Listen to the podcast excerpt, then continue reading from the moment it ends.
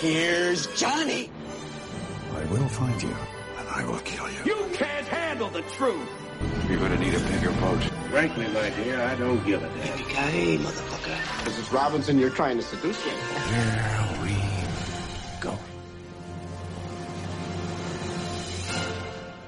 Hola, muy buenas tardes. Estamos ya eh, con las palomitas en nuevo horario, David. Ahora sí nos este, vamos a Eh, adaptar un poco en la tarde, ¿no? Eso es nuevo horario y nuevo itinerario. Eh, el último programa que hicimos tenía una estructura diferente. Ahora Sí, vamos a centrarnos en desarrollar una película. Sí, O exactamente. un tema en particular. Sí, tuvimos un poco de problemas a la hora de prepararnos nuestro escaleta, que íbamos a abarcar mucho. Entonces, bueno, decidimos mejor enfocar nuestros esfuerzos en una película, como dice David, que ¿cuál va a ser hoy, la de este día? Pues, pues hoy venimos con Drácula.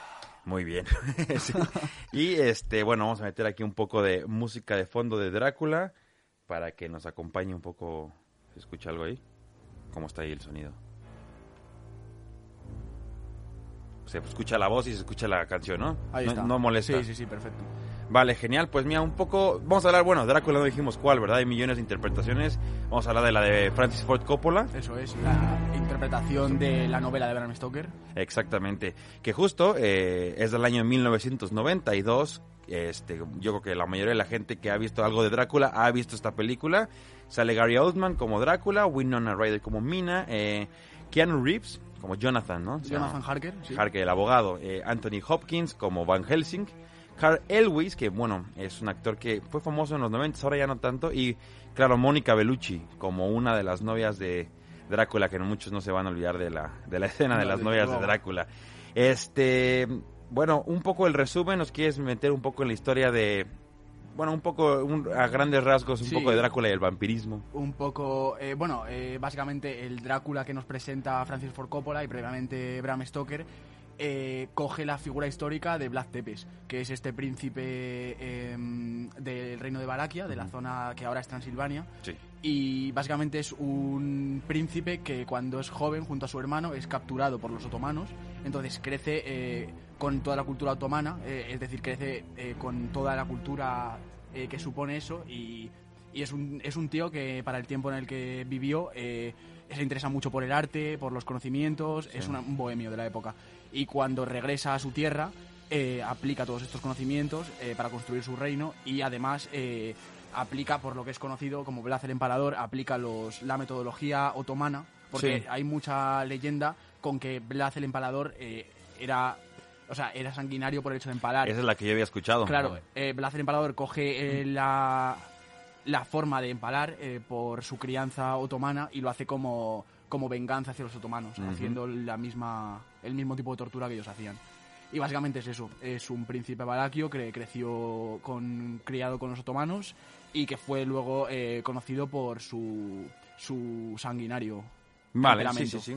Y bueno, y claro, Drácula es un Y- vampiro. exacto, Pero el un término- vampiro, yo antes de ver la película, investigar un poco contigo para hacer el programa, yo pensaba que el vampiro se convertía en murciélago, que no podía estar en la luz del día y que solo quería sangre. Pero Sí. claro, hay mucho más allá de qué es un vampiro, ¿no? Porque Sí. veo que se puede transformar en más cosas. Yo creo que además es un concepto del vampiro como muy romántico, eh, porque te lo presentan como el príncipe de las tinieblas, una especie de ente oscuro, eh, contrario a Dios y a, y a la luz, digamos, del universo, que, que controla por lo tanto pues todos los seres de la noche, es decir, eh, lobos, roedores, vampiros, Eso, o sea, sí, murciélagos, quiero decir. Y además, eh, pues eso, eh, Francis Ford Coppola te lo presenta como un ser cambiante que puede transformarse en niebla, controlar los tiempos. O sea, es eh, un, am- amplía mucho lo que es la cultura vampírica que conocíamos hasta entonces. Eso es. Y bueno, y Bram Stoker coge un poco eh, lo de Vlad Tepes, el nombre también, Drácula, y este el vampirismo y crea una novela un poco de amor, pero digamos amor confuso, ¿no? No es el concepto de amor de este un, un amor Sí, honesto, es un amor clásico. Exactamente. Eh, bueno, como muchos han visto la película, eh, Drácula básicamente está enamorado. Este, y bueno, en, en la película de, de eh, Francis Ford Coppola te presentan eh, justo la historia un poco de Vlad Tepes, pero involucran las cruzadas y cómo eh, dan, bueno, la ¿cómo se llama la novia? Eh, Elisabetta. Elisabetta piensa que muere este Vlad en la guerra, entonces se suicida un poco Romeo y Julieta. Totalmente. Y cuando él regresa y se da cuenta que se murió, culpa a Dios, ¿no? Es como reniega, reniega de Dios, porque además eh, sus sacerdotes, sus monjes, lo que sean, eh, le dicen Elizabeth se ha suicidado, esto es un hecho imperdonable, eh, va a ir al infierno, pecado su alma está perdida. claro. Y entonces eh, Drácula, que bueno, Drácula, eh, Vlad, que ha dedicado toda su vida a esto, a las cruzadas, a combatir, a combatir a los otomanos, que le han hecho la vida imposible, eh, entiende que Dios le ha traicionado y que es. Y que ya no tiene nada que aportarle. Entonces, en la película eh, te lo enseñan con una escena muy iconográfica, Sí, que sí. es eh, Vlad eh, atravesando una cruz y esta cruz comenzando a sangrar y además empezando a sangrar también las, las diferentes esculturas de Sí, ángeles y de vírgenes que hay por la tal. Que Y- mencionaremos visualmente la Sí, película. visualmente, es una- evidentemente, luego le dedicaremos un tiempo largo porque es eh, su punto más fuerte probablemente.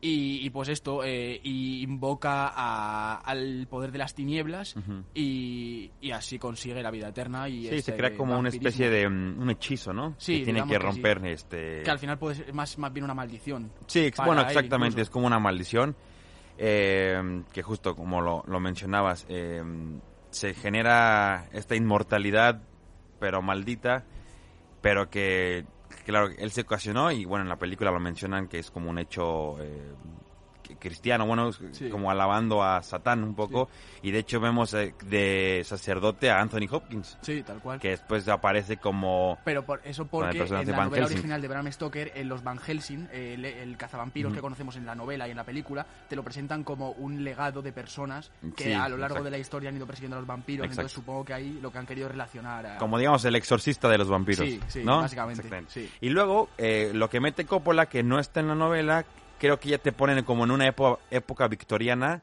este, en Londres, como muchos años, muchos este, 400 siglos después, años después. este, porque justo yo creo que Coppola lo quiso meter porque es cuando llegó el, el cine, bueno, el fonógrafo, ¿cómo se llama? El, El cinematógrafo era. el- sí, Lo- bueno, eh, así lo exacto, y como que le gustó película. jugar con esa época para meterle esta parte, porque obviamente en la novela que se escribió en 1890 no existía esto. Entonces eh, lo mete y, y bueno, ahora metemos con la parte visual, pero para seguir un poco con el resumen, eh, llegamos a esta, a cuatro siglos después, nos encontramos al personaje Keanu Reeves, un abogado que intenta ir a, a Transilvania Sí. Porque quiere este cerrar unas gestiones eh, para eh, porque el este conde Drácula eh, ha estado comprando diferentes propiedades a digamos a la inmobiliaria o al, al bufete de abogados de que de Keanu Reeves de Jonathan Harker y Jonathan Harker tiene que ir a cerrar una última transacción que han hecho. Entonces tiene que ir el conde le invoca bueno le convoca a su a su tierra a Transilvania Exactamente, que vemos ahí un personaje un poco ingenuo, ¿no? A Jonathan cuando Sí. ve el, el- est- están cenando y ven el cuadro de una imagen este es muy similar a, a Drácula, pero claro,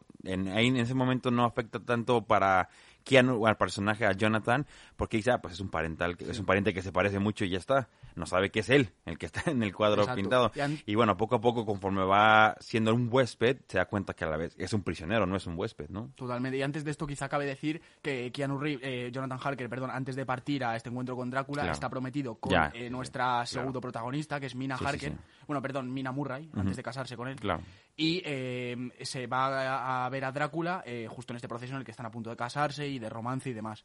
Que Eso luego es. Mina será muy importante, por esto lo menciono ahora. Sí, sí, sí, no, es, es Y sí, verdad. eh, Keanu va a- al castillo, eh, sucede todo este cambio en el que se da cuenta de que realmente está prisionero allí y Sí, que todo eh, este conde esconde algo detrás. Ujú. Y ¿quieres ir Bueno, esconde algo detrás, este... que, bueno, no sé si nos metemos más a, a la historia eh, o dejamos que la gente, a lo mejor con los que hemos contado es suficiente para que estén intrigados en verla, para lo que no han visto, o nos podemos seguir con el resumen un poco más. Eh, bueno, yo creo que a grandes rasgos se puede ampliar un poquito para que la gente tenga una idea más Sí. eh, cerrada, quizá. Bueno, eh, y aparte, bueno, creo que esto es parte de la película, no es de la novela, pero cuando están cenando eh, sale una foto de Mina, este que alcanza a pillar Drácula es. y al momento de ver la foto hace la relación que es Elisabetta. Sí. Entonces da por entendido que es la no, no reencarnación, pero es ella. Sí, se le hace tremendamente Entonces, exacto, su misión se convierte en ese momento ir a buscar a Mina, que porque piensa que es Elisabetta, Eso es. y para que este Jonathan no vaya, pues se vuelve como prisionero. Sí. ¿No? Esa Sí, es eh, un Drácula poco la le dice misión a ahora de Jonathan, Drácula. eh, em, eh, las transacciones está cerrada, todo muy bien, ahora vas a escribir eh, tres cartas, eh, una tre- tres cartas, eh, una para cada mes, semana, ¿no? sí, una para tus jefes, otra para Mina y otra para no recuerdo quién. Y eh, les vas a decir que estás aquí perfectamente y que vas a y que tu estancia va a, dar- va a durar aquí un mes. Exacto. Y bueno, pues a Jonathan empiezan a ocurrirle cosas en el castillo que ya no vamos a entrar en detalles Eso es. para que la gente, bueno, pues todavía Sí, tenga algo para de que intriga. Eso es. Y eh, de mientras todo esto sucede con Jonathan en el castillo, eh, Drácula viaja a Londres en busca de Mina. Eso es. Con todo lo que le sucede a ellos dos también ahí, que tampoco vamos a Ah, desvelar demasiado. bueno, y algo que a lo mejor vale la pena mencionar porque es bueno, es importante. Drácula, cuando lo conocemos, es un aspecto de una persona muy, muy anciana. Sí. Este, y bueno, eh, como yo creo que esto no es de Drácula, esto es un vampiro, ¿no? Si, si bebe sangre, este, rejuvenece o se le activan los poderes, digamos. Entonces, cuando vemos a Drácula ya en Londres, es joven, es el Gary Oldman con pelo largo este, y sus gafas oscuras. Eh, pero bueno, es importante mencionar que, que llega de una apariencia, eh, lo, lo encuentras de una apariencia muy distinta cuando empieza que cuando Totalmente. entra en Londres. De hecho, eh, lo comentaremos también luego más adelante con el tema de la eh, potencia visual y sí, icónica de sus vestuarios e imágenes. Pero Drácula eh, tiene po- al menos tres vestuarios muy, muy Sí, potentes sí, sí. y muy diferenciados. Que son este primero que tú dices, del Drácula que todo el mundo tenéis en mente, de este Drácula con, con parece que tiene un sostén en la cabeza, Sí. literalmente con estos pelos estrambóticos raros, Eso. más victoriano. Luego el Drácula más joven, eh, más eh, un señor victoriano clásico, elegante, de, de alta clase. Y luego tenemos este último Drácula de que ya entraremos, que es este Drácula más venido a menos, con el, con el atuendo este más desgarbado, con el pelo, eh, pelo liso, Sí. que, que- que vemos al final de la película, cuando está volviendo a, a su castillo, sin entrar en detalles. Ya, ya, ya, claro, claro. Pero sí, le dan mucha importancia al vestuario de Drácula y a sus eh, cambios Sí. eh, energéticos, o como los quieras. Eso es. Bueno, y otra cosa muy importante que vale la pena mencionar es que la novela está escrita en cartas. Sí. Entonces eso representa, bueno, eso se ve reflejado en esta película, porque todo el tiempo hay narración, hay voz en off de Jonathan, de Mina. Bueno, ellos dos son básicamente los que básicamente, narran la historia, ¿no? Entre sus diarios y las cartas que se envían unos a otros. Exactamente. las cosas. Este, entonces, bueno, eso lo refleja desde mi punto de vista bastante bien Coppola con, con la narración y bueno, con el juego visual que pues yo creo que vale la pena meternos en esto. Eh, Sí, si quieres comenzamos justo por esta, este dato que tú has dado. Vale. Porque Coppola, eh, entrando mucho en juego visual, que Coppola, eh, más que desarrollo de guion, yo creo que pone toda la importancia en Eso. la iconicidad de las imágenes, en que se te queden totalmente grabadas. La referencia que utiliza él para para, digamos, para referirse a la novela y a este hecho de que era un género epistolar que estaba escrita en cartas, básicamente, Sí. pues a veces te superpone, eh, con mucha frecuencia de hecho, te superpone imágenes de lo que está pasando en pantalla. Por ejemplo, al principio tenemos a Jonathan viajando a Transilvania en tren y de mientras estás viendo el tren por las vías, ves que Sí. se superpone por delante el- la imagen del diario de Jonathan contándote las cosas y funciona muy bien, la verdad. Sí, exacto. Coppola no quería efectos especiales. Solo hay uno al final que sale un fuego azul que yo creo que no, no, no encontró la forma de poder hacerlo sin que fuera con un efecto este especial en postproducción. Entonces, claro, como dices, este, las transiciones y, y- y el montaje que pone con dos cámaras, en el sentido que se ve eh, por una parte narrando, o, o se ve por una parte a Jonathan leyendo una carta, pero, al pero también puedes ver la carta como en primer plano Sí. el texto de lo que está diciendo. Sí. Entonces, visualmente juega mucho con esos elementos de montaje, de poner una imagen encima de otra cópola. Me imagino que como es como era film, digamos, no era digital, pues eh, cortaba el negativo y ponía uno encima de otro y hacía como un poco de este cómo funciona. Pero ahora, hablando tú de esto, me ha venido otro, el mismo recurso. eh, la primera vez que lo utilizan en la película es al principio de la película cuando Vlad, antes de convertirse en Drácula, está leyendo la carta de suicidio Sí. de su amada. Y eh, de mientras lee la carta de suicidio, te ponen sobre la carta de suicidio cómo la amada va cayendo por. Ah, ya, ya, sí, sí, sí, es impresionante este, es Sí, sí. como eh, redundante porque realmente te está contando lo que está leyendo, pero funciona de maravilla. Sí, exacto. Y así un Porque obviamente de- es como este estos montajes, pero obviamente el escenario que presenta Coppola es increíble. O sea, de sí, hecho, sí. eh, investigando un poco de la película, eh, leímos que el- a la persona que él quería contratar para dirección de arte resultó que le presentó unos bocetos de vestuario con estos, eh, con el traje este eh, rojo, el que usa Sí, al principio. El, el traje, su armadura, que es como hecha de musculatura, Sí, sí, con este casco diabólico. y le que, gustó bueno, tanto a Coppola que la dejó como de costume design, como de eso, de diseñador de, de, de vestuario. de vestuario, exactamente. Sí. Y como que el, el- el detalle que se fija Coppola pasa un poco más del guion y se concentra en la visual. y funciona perfectamente. Funciona sí, sí, sí. perfectamente.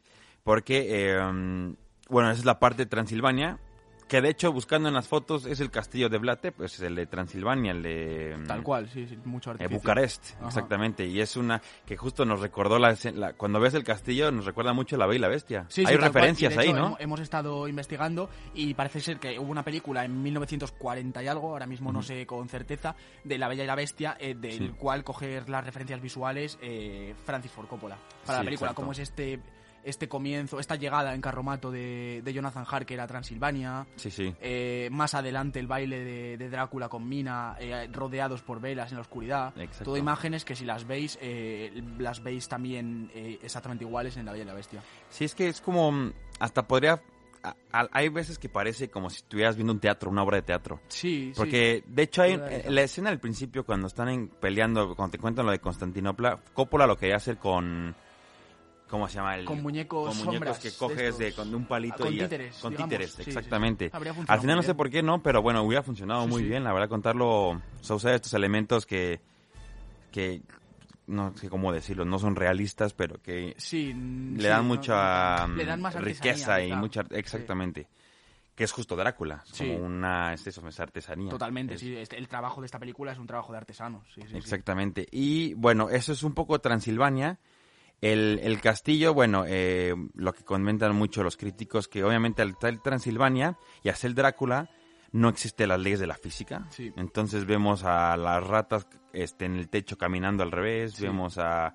Bueno, la escena de las novias es una escena que visualmente Increíble. son de las que se te van a quedar en la memoria Sí. porque impacta mucho. De Sí, hecho, creo que esta escena merece la pena eh, meterse un poco en la línea. Sí, bueno, sí, comenta- No, es que yo podría apostar que los que hicieron Paranormal Activity, Sí.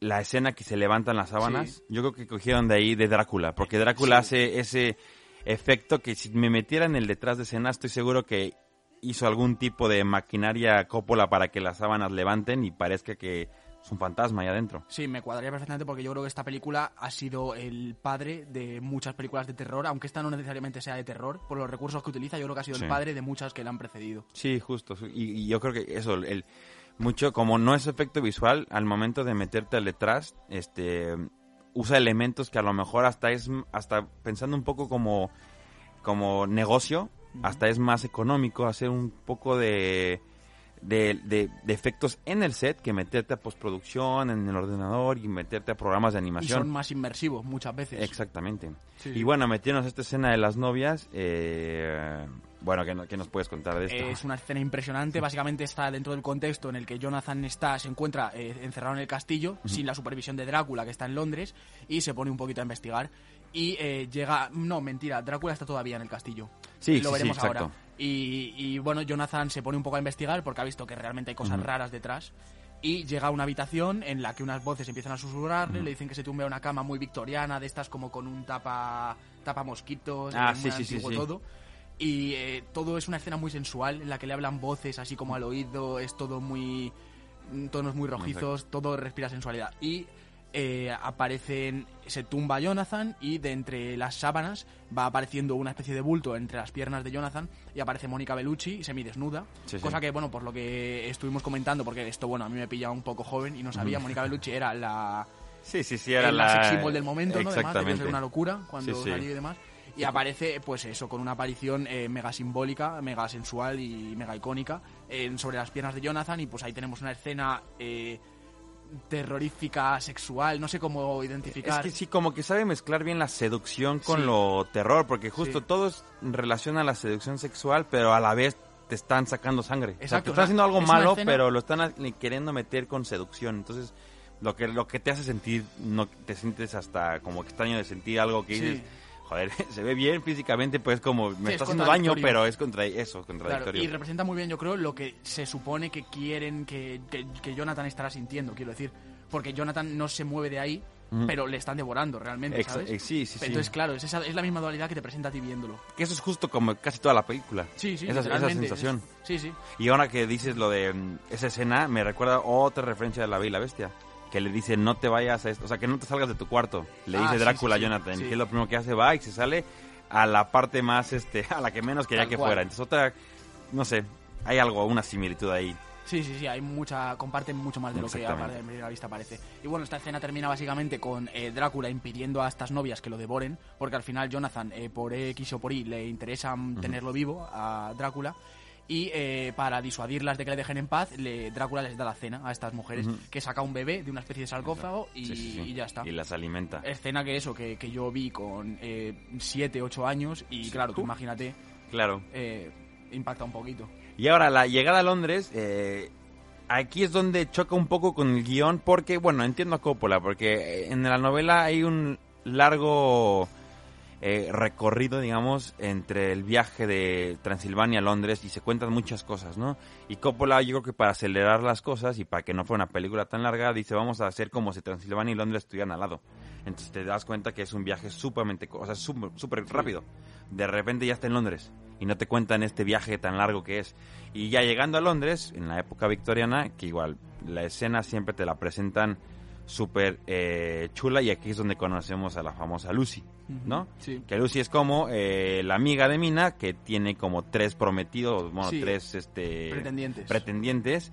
eh, pero igual, eh, en la casa que lo presentan es, o sea, todo está fijado en el detalle, pero también está eh, um, súper bien elaborado el set, digamos, de la, de la um, casa victoriana. Sí, totalmente. Y conocemos a los tres este, pretendientes, que claro, ahí entra un poco la comedia, de hecho. Sí, no, sí, ahí sí. metes Sí, un joder, poco el... hecho, hay un- uno de ellos es cómo se pelean por los que por es- ella. Sí, totalmente. Sí, ella básicamente te la presentan porque, bueno, al final eh, ya todo el mundo se habrá dado cuenta por lo poco que hemos ido tocando. La película prácticamente, eh, como también se dice en muchos sitios, trata del deseo sexual. Sí, sí. Entonces Lucy, digamos que es este personaje eh, como sexualizado al máximo. Sí. Que, que de mientras su amiga Mina, como todas las mujeres de la época, está un poco reticente al sexo hasta que se case y demás, pues ella es la que ya ha practicado todo el Kama Sutra, Sí, la sí, sí. Que, Ah, la, claro. que- la más interesada. Sutra. Eh, entonces digamos que yo creo que representa un poco como la sexualidad definitiva. ¿eh? Sí, Un aparte un personaje que es que casi no existe, o sea, que a lo mejor hoy en día es más normal, pero que en esa época, Sí. en,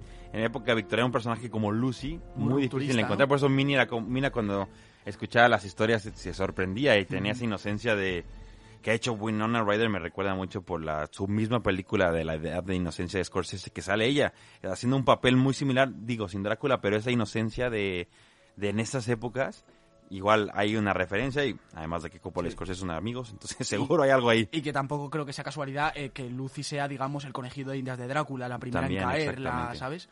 Yo creo que va un poco por ahí. Porque Sí. quizás es la más débil a nivel sexual. Que al Sí, final es por claro. lo que los vampiros se nutren, porque son seductores. Especialmente Drácula. Entonces, bueno, lo que tú has dicho, nos presentan a Lucy. eh, y eh, en, este, en este viaje a Londres, eh, antes de, de Drácula enfocarse, digamos, en Mina, digamos que corrompe a Lucy. Probablemente, por esto que hemos dicho, se da cuenta de que Lucy puede ser la más débil, la más accesible, y se mete en sus sueños, y le hace un llamamiento. Entonces, esta Lucy empieza a interesarse por la figura de Drácula.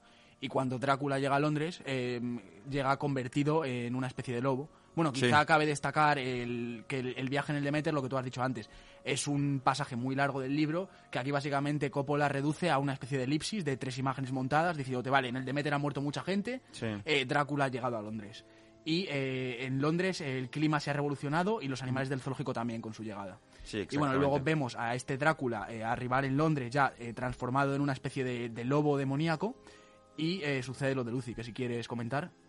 Sí, no, bueno, este, la escena, eh, como dice, eh, bueno, de hecho ahora que dices Lucy es que me acordé de otro, el personaje que está en la- el eh, prisionero, Sí, importante comentar. ya fue, ya, ya pasó por Drácula, y Lucy ya pasó por Drácula, como que tiene a dos personajes antes de poder llegar a Mina, antes de poder, bueno, y a Jonathan ya, ya pasó por él, entonces como que tiene que tener una especie de, Influencia. digamos, ensayo o algo tiene que practicar para poder, ¿por qué no se fue a con Mina directamente? ¿Por qué tuvo que haber pasado por Lucy antes? Sí, cierto, cierto. Entonces, este, a lo mejor no es que tenga un... Bueno, de hecho nos presentan a un Drácula, no sumiso ni nada, pero sí un poco débil ante la presencia de Mina. Entonces a lo mejor te dicen, vamos con Lucy, vamos con Jonas, vamos con estos personajes, porque con Mina no va a ser igual de este atrevido, no va, no va a tener esta... mm, Pues no sé cómo no va a ser tan. eh, es más eh, un depredador con el resto. Es como quiero eh, poner mi voluntad sobre ti y punto. Justo. Pero Mina sí que es verdad que por esto que decimos de que le recuerda tremendamente a Elisabetta, Sí, es como que tiene esa reticencia a y, just- no. y eso igual lo leí es este cosa de la película en la novela no es tan no humano, pero este con Mina no tiene esa esa misericordia, no tiene esa Ese bloqueo. ese bloqueo exactamente. Ajá. Y bueno, a Lucy, básicamente vemos una escena de violación, eh, pero bueno, o sea, es violación porque la está como hipnotizando, digamos, pero ella no lo está sufriendo, ella de hecho se nota que está, bueno, eh, pero Es Pero el juego este del es- vampiro, digamos, de la seducción, sí, exactamente, pero realmente estás hipnotizada. hipnotizado. sí, exactamente, pero vemos de una forma del, del lobo.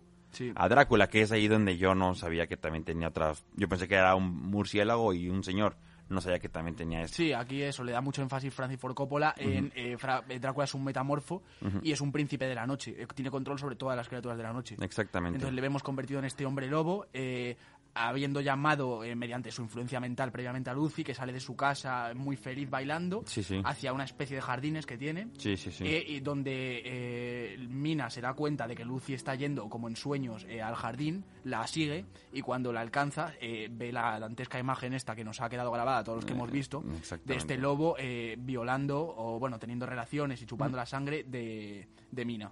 y de luego Lucy, da perdón. un giro importante a la historia, ¿no? Le, le- empieza a coger protagonismo Van Helsing, Sí. que es como, digo, que de el, el exorcista de los vampiros. A raíz de esto, los tres este, pretendientes le llaman, ¿no?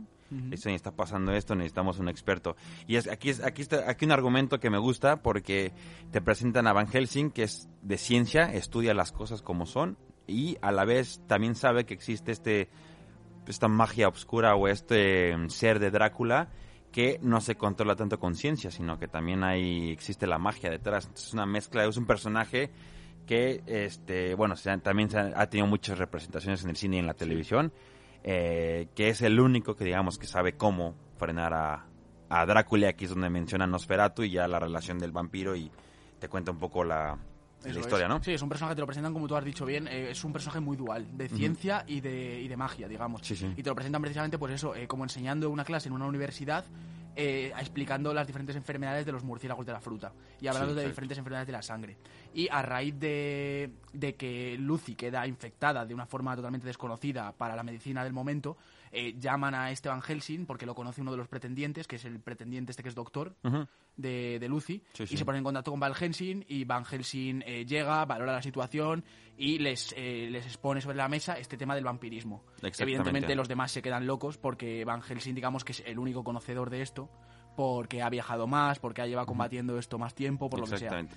Y mientras que se está desarrollando esta estrategia para derrotar a Drácula, Drácula sigue seduciendo a Mina, ¿no? Y ahora sí nos metemos con la, bueno, con la historia, pues se puede decir amor. Sí, No sé si es amor, El cortejo, pero ¿no? el cortejo, exactamente. que aquí es donde, bueno, eh, dice Gary Oldman que él aceptó esta película nada más para poder decir esta frase que tenemos aquí el audio. Eh, vamos a ponerle aquí pausa.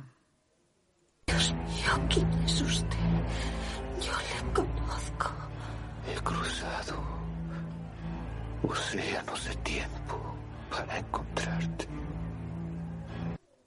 Bueno, este, justo, él, él menciona que por esta frase en el guion, él aceptó la el papel. Eh, y claro, aquí es donde ya vemos a, a Mina, eh, como sigue un poco asustada de quién es este Drácula, pero ya cayó en la tentación, ¿no? Ya cayó, ya quiere, ya lo, bueno, no es que lo ame, pero ya piensa que lo ama. Sí, yo creo que su parte racional, digamos que dice que aquí hay algo muy raro, esto es un tipo muy extraño, y eh, la parte más eh, irracional ya ha caído en, en esta seducción vampírica y ya va, inevitablemente está ligada a él. Exactamente. Haga haga. Y bueno, eh, igual eh, ya aquí como empieza a haber un poco de... Aquí ya me empiezo a confundir un poco qué pasa con el guion, porque ya luego va Drácula y luego regresa y aquí empieza a haber un poco de confusión, ¿no? Es- Sí, es posible. Sí que es verdad que en, en cuanto va. a narrativa, eh, como ya van abriendo varias tramas, eh, la forma en la que las va enlazando Coppola igual no es la más clara y concisa. Entonces es un Sí. poco... eh, puede ser algo lioso. Pero bueno, sí que después de esto se puede comentar que se resuelve un poco la trama de Jonathan en el castillo. Sí. Eh, Jonathan eh, ha estado siendo violado también y abusado por estas tres novias. Pero logra con las que ha escapar. dejado Drácula, eh, pero logra escapar. Y vemos ya a un Jonathan, a- bueno, al que encuentran unos gitanos y consigue salvarse y demás. Y vemos a un Jonathan que por esta influencia de los vampiros, tanto de las novias como por Drácula, está muy desmejorado. Vemos como quien como el, el típico refrán de tengo el pelo blanco de este susto Sí. o algo, esto es cosas que siempre hemos escuchado. Pues literalmente Jonathan eh, ha quedado con el pelo blanco, más envejecido, ha salido de ahí tocado. Y bueno, consigue escribirle una carta a Mina, a su prometida, para decirle que está bien y que teme por su vida y que les gustaría que se casasen cuanto antes, que vaya en su busca. Sí. Y bueno, ahí Mina eh, decide hacerlo, lo comenta con Lucy y Lucy le aconseja que debería Lucy en su lecho de muerte, porque Lucy a todo esto ha ido desmejorando por esta Sí, enfermedad, nadie sí, sabe, sí, ni siquiera. Van Helsing, cómo terminar de atajarla y demás. Y eh, pues le aconseja a Mina que vaya y se case. Eso es, exactamente. Y bueno, yo creo que eh, con es, es que se empieza a hacer, tío, que eh, se empieza a abarcar muchas cosas, porque Lucy por su, en- por su parte está sufriendo que está desmejorando, hasta el punto que la vemos en una escena que igual te deja marcado, Sí. este, con un niño. Sí. Pero a la vez vemos la batalla de Mina con la seducción de Drácula, Drácula intentando seducir a Mina, luego Mina y Jonathan intentando casarse y los otros, Van Helsing con los otros tres intentando capturar a Drácula. Entonces empieza como a ser una burbuja, digamos, que está ahí al final. Y bueno, eh, Sí, ya no vamos a contar que- qué pasa al final, pero eh, yo, lo que, yo con lo que me quedo, ya hablando un poco de mi opinión, es la película, la música, no, no puedo decir quién la compuso porque no sé ni cómo pronunciarlo. Pero bueno, ganó el Oscar, ¿no? Ganó Sí. el Oscar de eso y el vestuario. Entonces, Sí, con lo que yo me quedo. Hay maquillaje.